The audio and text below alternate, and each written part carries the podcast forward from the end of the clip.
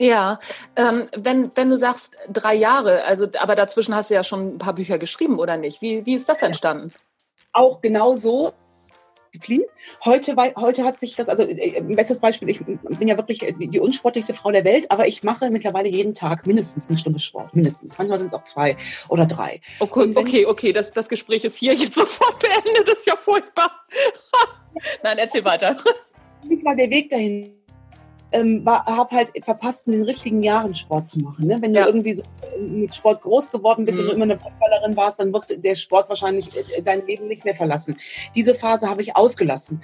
Und ähm, dadurch war es, war der Weg dahin zu merken, was das Gutes tut, ähm, der war so anstrengend und der führte bei mir nur dahin, indem ich mich vom Ziel verabschiedet habe. Ich habe früher nur Sport gemacht mit dem Ziel, einen brasilianischen Knackpo zu bekommen. Mhm. Von diesem Ziel habe ich mich lange verabschiedet. Ich habe einen rheinländischen Schwabbelpo und keinen brasilianischen Knackpo. Trotzdem mache ich den Sport, weil ich auf dem Weg zum Ziel das Wohlbefinden entdeckt habe. Oh, okay. Und das ist für mich ganz, ganz wichtig. Heute komme ich ohne den Sport nicht mehr in den Tag.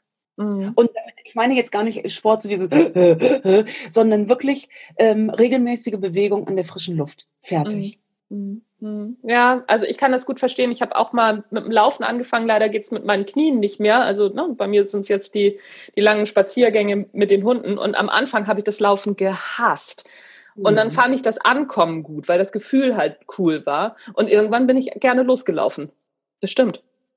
Und aber da, und da, da, geht, da geht ja Zeit dazwischen. Ja? ja, ja. Und in dieser Zeit ist Muskelkater. Mhm. Und Schweinehund und so weiter. Deswegen ist aber wirklich mein, mein Tipp, und das habe ich jetzt auch gerade nochmal ähm, äh, aufgearbeitet, auch in, für das neue Buch.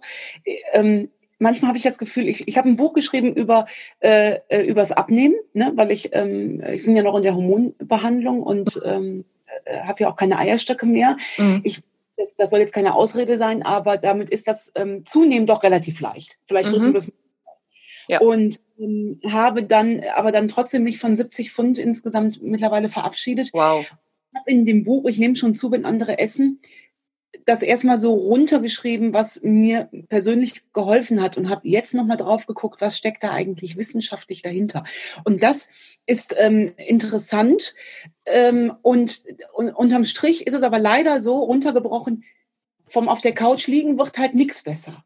Ja, also blöd. Das, ne? ja.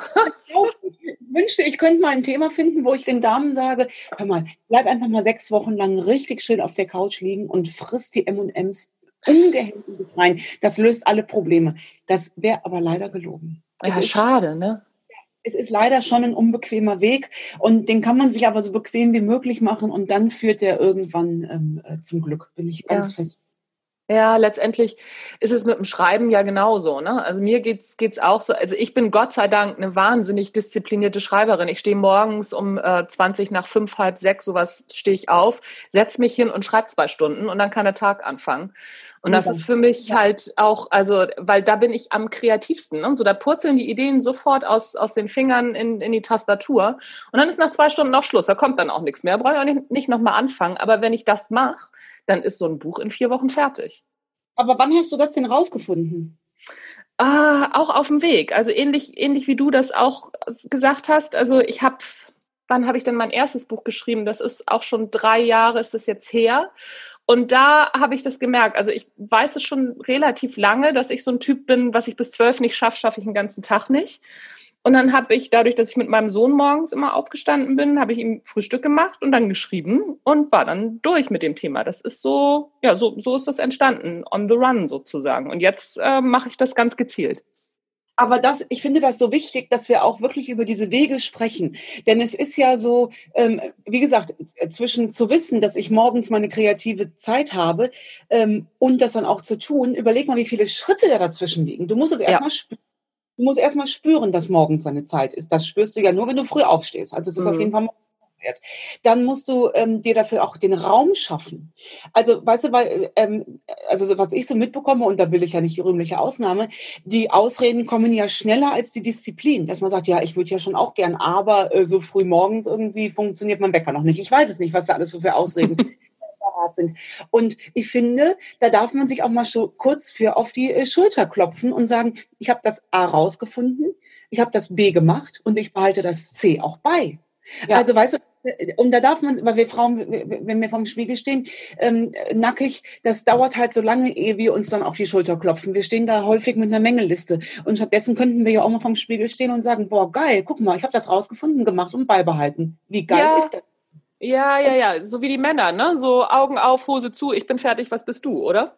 Ja, ja, ganz genau. Und ähm, äh, das finde ich, ich finde das hoch inspirierend, weil, und das ist jetzt der nächste Schritt, man geht ja jetzt nicht durch die Welt mit dem erhobenen Zeigefinger und sagt, ihr wollt ein Buch schreiben, dann macht das doch mal so und so und so und so. Nein, man nee. berichtet nur, mein Weg war der und der und alle, die jetzt ein Buch schreiben wollen, könnten jetzt hingehen und sagen, ach krass, guck mal, probiere ich auch mal. Genau. Ja, er hat ja zwischen Inspiration und Dogmatismus ist der erhobene Zeigefinger und den hasse ich. Ja, ja, ja, aber das, das geht mir genauso. Es ist auch, ne, ich, finde auch nichts schlimmer als zum Beispiel solche Artikel wie ne, 5 a.m. Club, wer morgens so, so, früh aufsteht. Obwohl ich auch ein Frühaufsteher bin. Ich weiß ganz genau, ich bin ein Frühaufsteher. Aber mein Mann zum Beispiel, der kommt vor zehn nicht aus dem Quark. Wenn du dem sagst, steh mal morgens um fünf auf, dann passiert den ganzen Tag nämlich nichts. Ja, und äh, genau, jeder Jack ist anders. Ich hasse solche Artikel auch. Und ähm, ich bin da auch mittlerweile wirklich empfindlich, wenn die Presse mir O-Töne in die Zunge, in den Mund legt, die ähm, so nicht gesagt habe, weil ich nämlich immer, ich hab, hatte mal ein Interview bei Thomas Koschwitz, mhm. Äh, wirst du kennen, diese Radiolegende, ja. der wirklich zum Niederknien und äh, zu dem Abnehmbuch. Und dann hat der mich gefragt, der hat gesagt, ja, hör mal, du läufst du denn eigentlich mit Sporttrackern? Hast du so eine, so eine Fitnessuhr um den Arm? Und da habe ich gesagt, nein, für mich äh, sind Sporttracker wie Tauschbörsen. Wenn ich ähm, äh, die um den Arm hätte und die Uhr würde mir sagen, du hast jetzt gerade 300 Kalorien verbraucht, dann würde ich zum Kühlschrank gehen und würde mir diese 300 Kalorien ad hoc wieder zuführen. Ja. Ach, nur ich bin so bekloppt. Die Redaktion hat da draußen O-Ton gemacht für Social Media. Staudinger sagt, Doppelpunkt, äh, Sporttracker sind wie Tauschbörsen. Die haben den kleinen Zusatz verpasst mit für mich. Für mich. Mhm. Und ist so wichtig, weil diejenigen, die das gelesen haben, die Sporttracker benutzen, die fühlen sich ja zu Recht angepisst und sagen, mal, fällt der denn ein? Ich komme doch super damit zurecht. Und die, äh, also was es erfüllt dann nicht den Zweck. In dem Moment, wo ich sage, für mich, da können alle drüber lachen. Selbst die, die die Sporttracker benutzen, die sagen, ach witzig, so habe ich das noch gar nicht gesehen. Ich komme mit denen gut zurecht. Und alle anderen, die das ähnlich empfinden, die, die, die fühlen sich durch Empathie abgeholt. Und das ist meines Erachtens nach die Kunst, der Kommunikation, dieses du musst, ich muss gar nichts, Kinders, ich muss nur sterben. Alles andere sind freiwillige Entscheidungen, die ich treffe. Mhm. Ja, ja, ja, ja, da hast du recht. Also ich habe schon auch ein Thema mit du musst. Ähm, ich habe das sehr eingeimpft bekommen in meiner Erziehung und merke das selber immer und habe witzigerweise so, ein, so eine kleine Bremse vor diesem, ja, du darfst das jetzt oder du kannst das jetzt entscheiden. Weil da denke ich dann auch immer, ja, nee, manchmal habe ich aber nicht das Gefühl, dass ich das darf. Manchmal habe ich das Gefühl, ich muss das. Also ich äh, kämpfe da für mich selber tatsächlich ein bisschen mit. Für andere finde ich das völlig in Ordnung. Mhm. Guck, siehst du, jeder Jack ist anders, sag ich ja. Ja, ja, ja, es ist, es ist total spannend. Sag mal, was machst du, wenn du jetzt schreiben musst, haha, ähm, wenn, wenn du einen Abgabetermin vor dir hast und da ist noch ein bisschen Luft nach oben in deinem Manuskript, wie gehst du da ran? Ähm, da kam ich tatsächlich noch nie mit in die Bredouille. Ähm, äh, also und, und das, das habe ich jetzt mittlerweile erkannt, woran das liegt. Und das klingt jetzt auch wieder so hochtrabend und das klingt vor allem so abgedroschen. Also ich vertraue meinen Fähigkeiten, dass ich bis zu diesem Punkt das Buch fertig habe. Punkt. Mhm kam noch nie in Stress. Im Gegenteil, ich gebe immer meistens sechs Wochen vorher ab. Ja. Ich habe, und ich bin, und das, obwohl ich eigentlich zu Schulzeiten ganz anders war. Ich konnte erst immer unter Druck richtig arbeiten. Aber ich habe mir heute das Jahr, das ist die letzten Jahre jetzt so gewesen, das ist jetzt dieses Jahr wegen Corona ein bisschen anders, ähm, immer geteilt. Ich war immer äh, von, von März, März, April, Mai, Juni sind meine Auftrittsmonate. Dann gehe ich Juli, August in die Pause. Mhm. September, Oktober, November, Dezember wieder meine Auftrittsmonate. Ich schreibe im Januar und im Juli. Mhm. Und dann fertig. Sonst eigentlich nie. Ich schreibe mhm. gar nicht. Das sind meine Schreibmonate. Jetzt war das anders. Und das hat mich auch buschig gemacht. Und dann habe ich mich unter Druck gesetzt, weil ich gesagt habe, jetzt hast du doch die Zeit, du könntest doch jetzt 15 Bücher schreiben. Aber mhm. das ist nichts, was du abrufen kannst. Mhm. Themen, die ich mache, da muss ich schon auch in Stimmung für sein. Und ähm, ich habe das, das, das Buch, das kommt im Februar raus, im Prinzip jetzt in einer Woche geschrieben. Aber dann ja. auch Tag und weil es jetzt auch wieder abrufbar war und weil ich mir mir selbst, das ist eine Frage, vertraut da in euch selbst, ich krieg das schon hin. Und das ist die Basis äh, von allem tatsächlich, was ich mittlerweile anpacke. Ganz egal was. Äh, auch wenn ich an einem ganz fremden äh, Ort bin, die Sprache nicht spreche und mal ganz kurz irgendwie wuschig werde, weil Handy akku leer und du bist, bist irgendwie lost, denke ich, du kriegst das schon hin. Ähm, und dann ein Schritt nach dem anderen.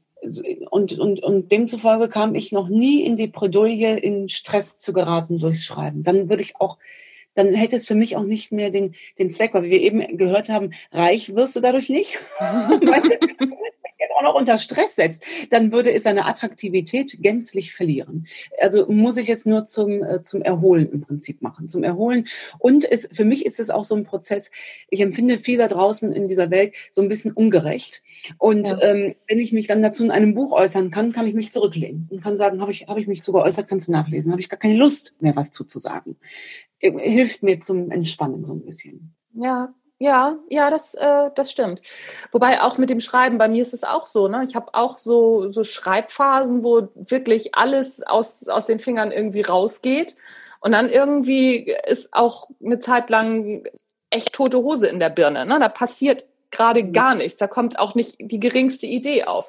Ich habe das, im, hab im letzten Jahr habe ich ja die Kunst kein Arschloch zu sein geschrieben und habe noch ein Buch über das Zuhören geschrieben für den äh, Springer Verlag.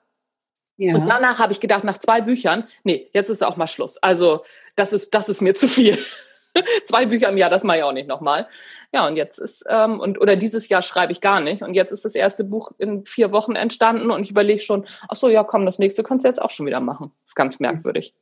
Siehst du, viel, viel hilft viel vielleicht auch, ne? Ein bisschen. Kannst auch haben. Ja, ja, das kann natürlich auch sein. Ich habe ähm, heute Morgen beim Hundespaziergang übrigens ein Interview mit dir gehört und zwar das mit äh, Tobias Beck. Ich habe mir den Bewohnerfrei-Podcast mit dir angehört und da hast du erzählt, dass du dein erstes Buch ähm, fertig geschrieben hast und dann hattest du gleich drei Angebote. Du hast ja nicht das Manuskript losgeschickt, oder? Wie hast du das gemacht, dass du gleich drei Angebote gekriegt hast? Ich hatte ähm, äh, so ungefähr 20 Seiten geschrieben damals. Das war ja noch, also guck mal, ich habe die Diagnose im Juni bekommen, am 17. Juni. Ich habe mit dem Buch angefangen Ende August. Und Mitte September hatte ich so 20 Seiten geschrieben mhm. und habe davon zehn genommen und äh, habe die an äh, fünf Verlage geschickt. Äh, fünf Verlage hatte ich mir rausgesucht, von denen ich dachte, es könnte bei denen ins äh, Programm reinpassen. Mhm ihnen diese zehn Seiten zugeschickt äh, mit dem äh, Satz dazu, ähm, äh, hier lies schnell, ich weiß nicht, wie lange ich habe. Also wirklich, das waren Dreizeiler. Zwei Verlage haben bis zum heutigen Tag nicht geantwortet und drei Verlage wollten es ad hoc machen. Mhm. Äh, und ähm, einer von den äh, Verlagen war damals Eden, die, die riefen auch sogar direkt an und sagten, äh, mit wem haben Sie denn schon gesprochen? Und ich so, mit niemandem. Und dann sagten die, äh, dann bitte sprechen Sie auch mit niemandem und kommen Sie zur Buchmesse. Und dann äh, bin ich zur Buchmesse gefahren und kam mit einem Autorenverlag runter und konnte dann mich frei entscheiden zwischen, zwischen den verschiedenen Angeboten, die ich da liegen hatte und war mir um, um, um, den, also um dessen Glück gar nicht so bewusst. Also das, ähm, das hat sich für mich so einfach dargestellt irgendwie. Mhm. Ne? Ich einen Agenten und nichts. Heute glaube ich also heute weiß ich natürlich, dass das, das ist noch mehr als ein Sechser im Lotto. Ne? Das, ja. ähm, äh, denn ich war, wie ich dann auf der Buchmesse war, mit Glatze in der Chemotherapie, wo die Ärzte noch gesagt haben, äh, Fräulein, das lass mal lieber. Und ich gesagt habe, nee, das lasse ich bestimmt nicht. Ähm, da lernte ich schon vorne in der Cafeteria, saßen schon unglaublich viele Autorinnen ähm, mit ihrem Manuskript, die teilweise zum zehnten Mal da waren und versucht haben, das Manuskript unter die Leute zu bringen. Und dann haben die mich gefragt und du und ich traute mich gar nicht zu sagen, dass ich jetzt äh, schon äh, mit, also mit zehn Seiten da schon mehrere Angebote hatte. Das scheint tatsächlich so ein bisschen Fügung gewesen zu sein. Das sollte vielleicht genau so passieren. Und auch das ist wichtig, dieses Glück dann auch anzunehmen. Ne? Dass ja. man da Jetzt hadere nicht damit und überlege, das ist, so ein bisschen mein Thema. Ich habe auch so viele Frauen sterben sehen, wo ich auch immer das Problem bis zum heutigen Tag immer noch habe, denke, ach, die hat es auch verdient gehabt zu leben. Ne? Also mhm. ähm, wer entscheidet das da oben, wer leben darf und wer, wer sterben darf. Und ähm, ich habe für mich da den Weg des Annehmens gefunden dass, ähm, dass ich das einfach auch, auch das, äh, ich muss nicht nur den Krebs annehmen, ich muss dann auch das Gesundwerden wieder annehmen. Und das ist tatsächlich ein Weg. Und auch das Glück, ähm, dann äh, äh einen Bestseller geschrieben zu haben, beziehungsweise jetzt mittlerweile fünf. Das muss man auch annehmen können, tatsächlich, ne? Dieses, mhm. dieses mhm. Aber vielleicht ist das auch so ein, ähm, so ein, so ein Thema, was Frauen auch haben, ne? so dieses, dieses Runtermachen auch immer, dass, dass wir uns selber oder unsere eigenen mh, hm, ja, Leistungen auch so kleinreden. Ich kenne das auch, dass mir jemand sagt so, ach ja, Mensch, toll und ne, so die Bücher und das so, so bewundert und dass ich dann immer sage, ja, ach komm, so schwer ist das gar nicht und so, so ist alles gar nicht so, so, so doll, oder?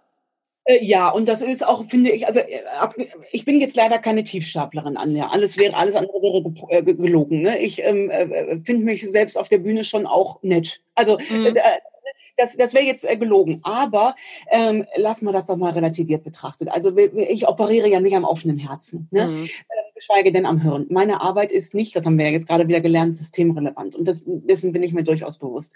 Und ähm, dass ich das mache, was ich äh, tue, liegt vor allem daran, dass ich alles andere nicht kann. Ich habe mir also wirklich das, das ist wirklich kein Phishing for Compliment. Ich, ich kann halt sonst nichts. Und ähm, das, ich habe mir halt nur das rausgepickt, was ich kann. Und das würde ich auch gerne meinen Kindern vermitteln. Du musst gar nicht in allem gut sein. Nur wenn du was gefunden hast, wo drin du gut bist, dann mach es gerne wie der kleine Prinz, auch wenn ich bei dem immer ein bisschen brechen muss. Aber ähm, äh, der kleine Prinz, der ja schon gesagt hat, wenn du deine Rose gefunden hast, dann musst du dich um die kümmern. Und ähm, wenn es meine Aufgabe ist, anderen Frauen Mut zu machen, in welcher Form auch immer, sei es eine Erkrankung oder wenn sie sprachlos zurückbleiben oder wenn sie beim Chef mehr Gehalt haben wollen, wenn das meine Aufgabe ist, ja verdammt mich nochmal, dann mache ich das doch.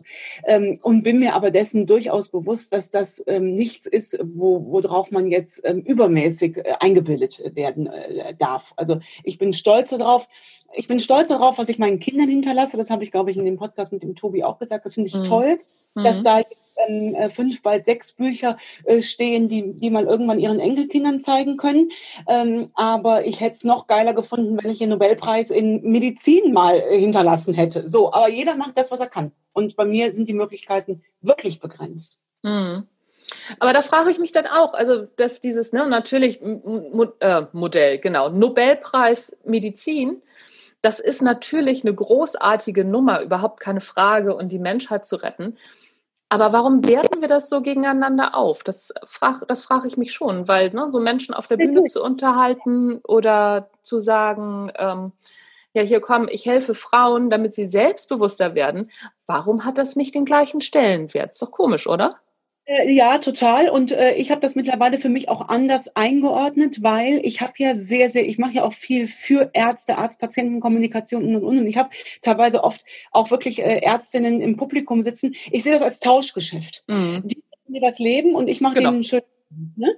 Ähm, äh, ich persönlich für mich in meiner Welt werte das auch nicht auf. Meine Jungs besuchen die Waldorfschule. Mhm. Ich äh, finde, ich hatte letztens mit einer Mutter ein ganz tolles Gespräch, die hat äh, das erst äh, äh, in der vierten oder fünften Klasse entdeckt, ähm, dass ihr Kind dahin gehört, nämlich ähm, dass äh, die, die Tochter, ähm, die malt so wahnsinnig gern. Und äh, die Mutter sagte, ich habe dann mal irgendwann zur Zara, die Zara ist die Patin von, von, von Konstantin, mhm. die Schule arbeitet mit so Paten, die achten Klasse übernimmt die Paten ja. für die ersten und die Mutter sagte dann irgendwann zu ihrer Tochter und hat äh, äh, das, das Blatt Papier so weggenommen, hat gesagt, Mensch, Zara, das Leben besteht doch nicht nur aus Malen. Oh. Und da habe ich die Finger gehauen und habe gesagt, wer sagt das denn?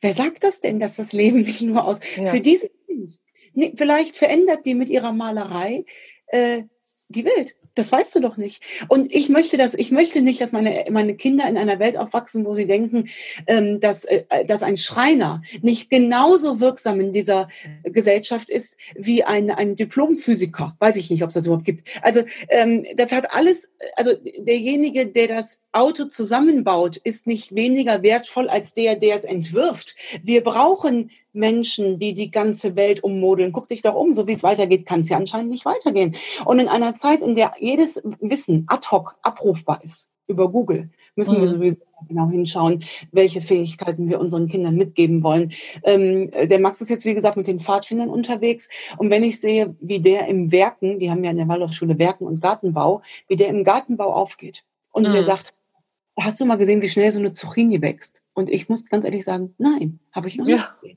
Ja. Ich finde das großartig. Diese, und, und wie der dann auch dieses Gemüse isst. Also weißt du, mit welcher Achtsamkeit, der weiß halt, äh, äh, wie, wie, wie, wie arbeitsintensiv so ein Bauer äh, das hat, bis, bis so eine Zucchini dann nachher bei uns in der Pfanne landet. Ich finde es hm. toll. Aber ja. das ist mein ich merke natürlich sehr wohl, dass die Welt da draußen ein bisschen anders tickt und deswegen lebe ich halt da, wo ich lebe und mache dann oft die Türe zu und bleibe in meiner Welt.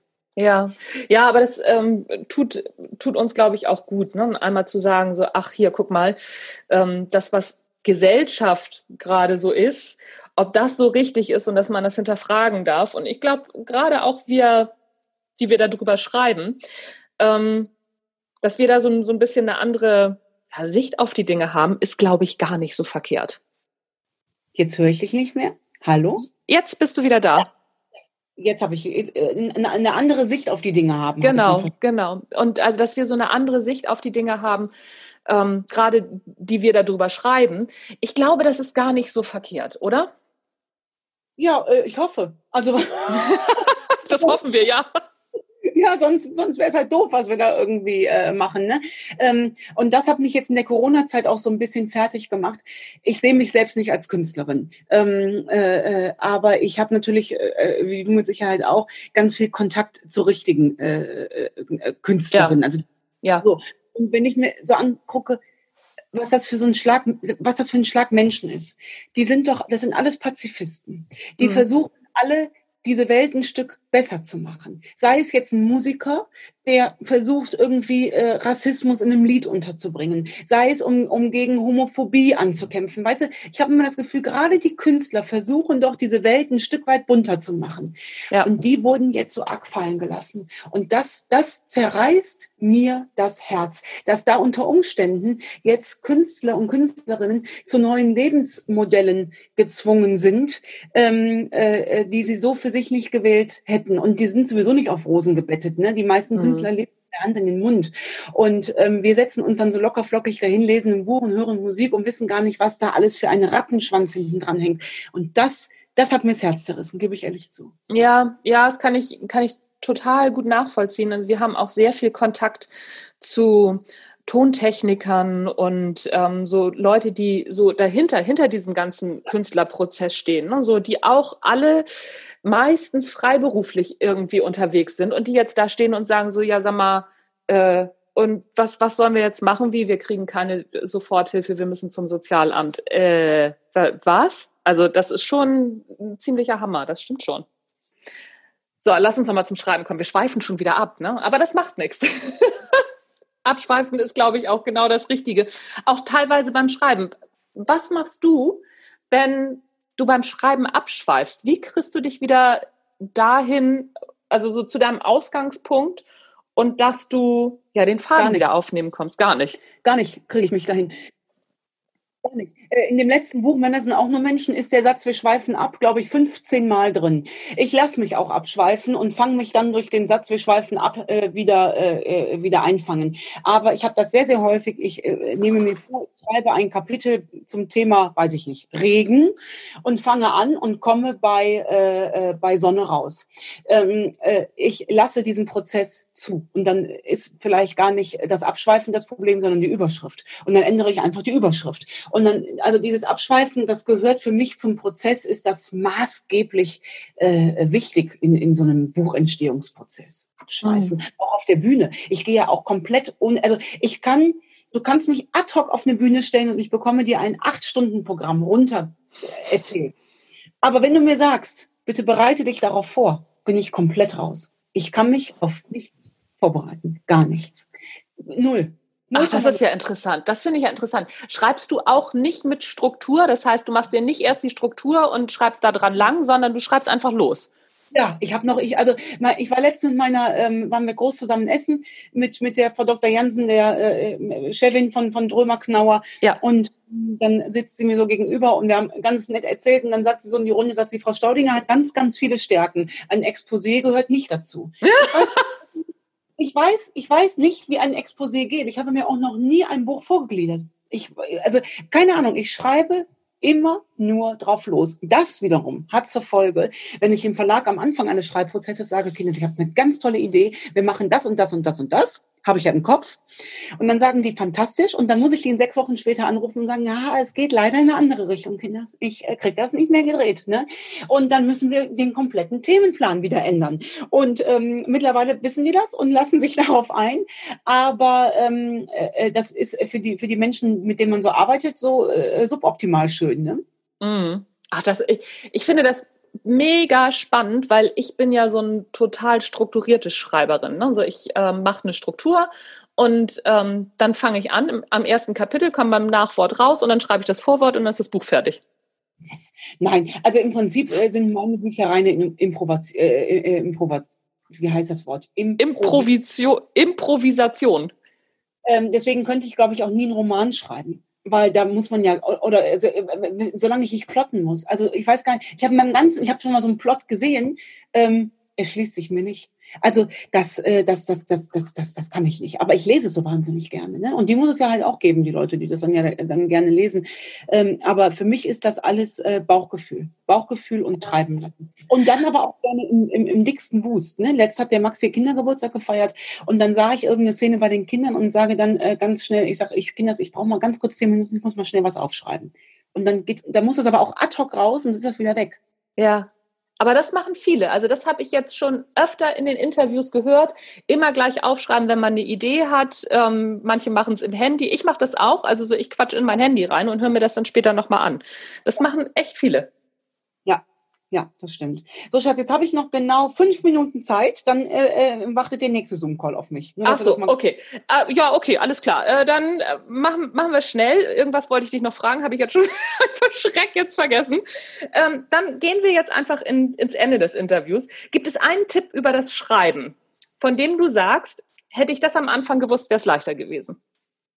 Äh, nein, leider nicht, weil es für mich von Anfang an leicht war. Ähm, aber ich hätte einen Tipp für alle, die sich mit dem Gedanken äh, rumplagen, äh, machen. Punkt. Ja. Mhm. Und das Schöne ist, Papier ist ja geduldig. Also das ist ja alles nicht in Stein gemeißelt, nur weil es mal runtergeschrieben ist. Und ob das dann gut ist oder nicht, das ähm, ist auch erstmal zweitrangig die Frage.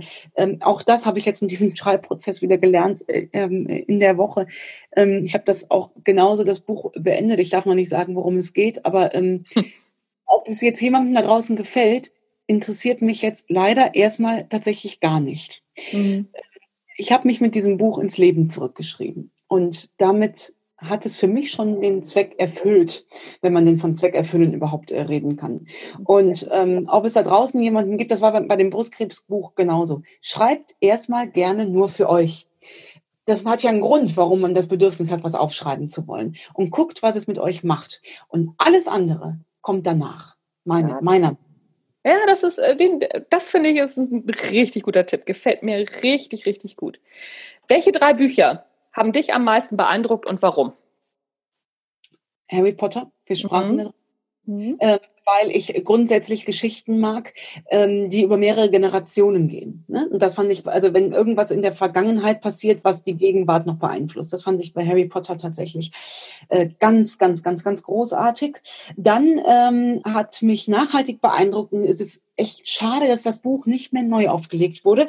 Das ist bestimmt schon 20 Jahre alt und zwar von Dr. Dietrich Schwanitz Bildung, was man alles wissen muss. Das war damals mhm. ein relativ Buch, ein, ein Queranriss über die gesamte Geschichte der Menschheit, ja, bei den alten Griechen angefangen bis hin zum Mauerfall, ähm, äh, was man alles über Literatur und Geschichte, Politik, alles, was, was, was der Schwanitz, äh, heute finde ich den Titel natürlich schwierig, Bildung, was man wissen muss, würde ich heute schon anders formulieren, mhm. aber hat mir das Buch ähm, sehr, sehr gut gefallen, um so einen Gesamtzusammenhang ähm, äh, zu sehen. Und ähm, was hat mich jetzt in der letzten Zeit? Das ist der größte ähm, Verlust, muss ich sagen, den ich als Schriftstellerin erfahren habe, ist die Desillu Desillu du weißt, was ich meine. Ja. Ich Des Desillusionierung. Ganz genau. Ähm, das das, das, das, das, das ist ein bisschen dazugekommen. Ne? Du guckst jetzt so ein bisschen dahinter und ich kann jetzt auch viele Autoren, wo ich denke, ach nee, guck, von dir brauche ich schon gar kein Buch mehr lesen. Also ähm, ja. dieses das ist Menschenhand gemacht und äh, Menschen äh, äh, irren. Und ähm, früher habe ich mich dazu gezwungen, jedes Buch zu Ende zu lesen. Das tue ich heute nicht mehr. Ähm, aber ich habe eine Lieblingsschriftstellerin tatsächlich. Ich habe viele Lieblingsschriftstellerinnen, aber völlig umhauen. Tut mich Alina Bronski. Weiß mhm. nicht, ob du schon nee. der Scherz ähm, das ist eine, eine, eine Wunder, eine, eine Russin. Und ich habe ja mit Russinnen, irgendwie habe ich ja ein Fable dafür, weil die ja so, die tragen ja ihr Herz so auf der Zunge und die, die, die haben ja so eine harte Sprache und da stehe ich voll drauf. Okay. Und ähm, das Buch, was ich von ihr gelesen habe, war äh, Babadunias letzte Liebe. Ja. Und sie hat aber ihren großen Durchbruch mit ah, ist das Scherbenpark oder Scherbenhaufen? Ich meine Scherbenpark. Das hat es sogar in die, in die Schulliteratur geschafft. Das lesen die Kinder heute in der Schule. Haut dich um. Und jetzt äh, ganz neu der Zopf meiner Großmutter. Und ähm, diese Bücher von ihr, weil die so eine kurze, prägnante Sprache hat, die Bücher sind ganz kurz, ohne Umschweife, die finde ich, die haben mich ähm, äh, nachhaltig am meisten in der letzten Zeit beeindruckt. Ja, siehst du, guck mal, haben wir es doch. Haben wir die letzten fünf Minuten rumgebracht, ne? Und dann lasse ich dich jetzt in den nächsten Zoom-Call. Und ich hoffe, dass wir uns demnächst mal wieder hören und irgendwann auch mal live treffen und dann ein bisschen ja. schnattern können. Ach, wie schön. Es war mir ein Riesenvergnügen, liebe Anja. Und sag, ich habe hab dich eben schon auf äh, Insta hier auch gefollowt und sag mir gerne, wann das wie wo zu hören ist, damit ich das äh, genauso bewerben kann. Klasse. Herzlichen Dank, bleibt gesund und bis, falls mal irgendwann wieder eine Messe stattfindet, sehen wir uns vielleicht da. Auf jeden Fall. Bis dann, meine Liebe. Tschüss.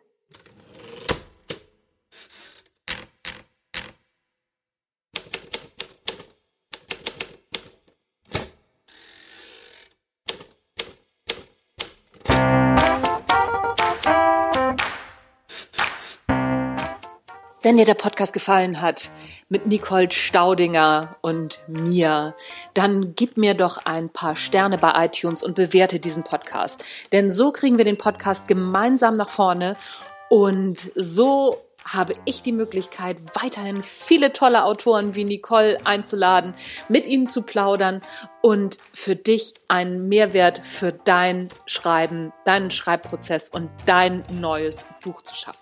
Das war's von mir. Mein Name ist Anja Niekerken. Du hast den Erfolgreich Schreiben Podcast gehört. Tschüss, bis zum nächsten Mal.